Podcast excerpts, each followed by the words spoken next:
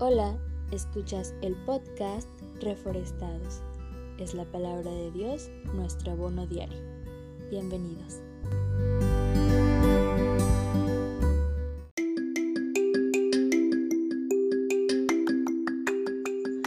Las enfermedades autoinmunitarias se caracterizan porque son un grupo de enfermedades crónicas, degenerativas, en las cuales el propio sistema se ataca a sí mismo.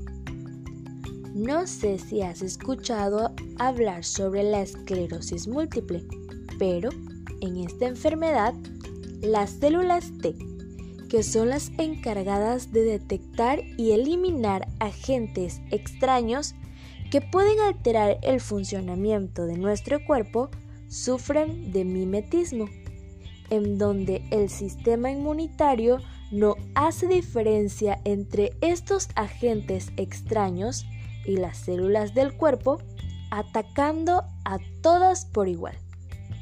Esto lleva a que se pierda la conexión de células necesarias, por ejemplo las especializadas en el control motor y deriven alteraciones funcionales. En el caminar de la vida, en este mundo de continua lucha, a veces encontramos tropiezos con nuestra propia familia, amigos o personas cercanas y apreciadas por nosotros. Aunque ellos deberían ser los que nos apoyen incondicionalmente, de pronto se vuelven en nuestra contra. Eso también incluye a la iglesia, la cual formamos parte, por cierto. Pero en otras ocasiones los tropiezos vienen de nosotros mismos.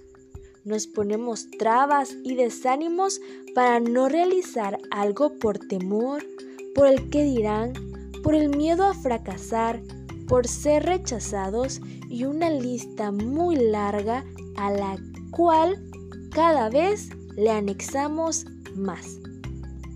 Afortunadamente, al contrario de las enfermedades autoinmunitarias que no tienen una cura definitiva, cualquier dificultad en esta vida tiene una solución. Si sientes que proviene de tu propia familia, Dios te dice, aunque padre y madre te dejaren, con todo esto te recogerá Jehová. Y a veces me gusta anexarle, aunque padre, madre, hermanos o amigos me dejaren, con todo esto me recogerá Jehová. Si sientes que el problema está dentro de nosotros, también la solución se encuentra en acudir a Jesús, dejar todas nuestras cargas en Él y permitir que dirija nuestras vidas utilizándonos como instrumentos para su obra. Por nada de este mundo permitas que se destruya tu fe.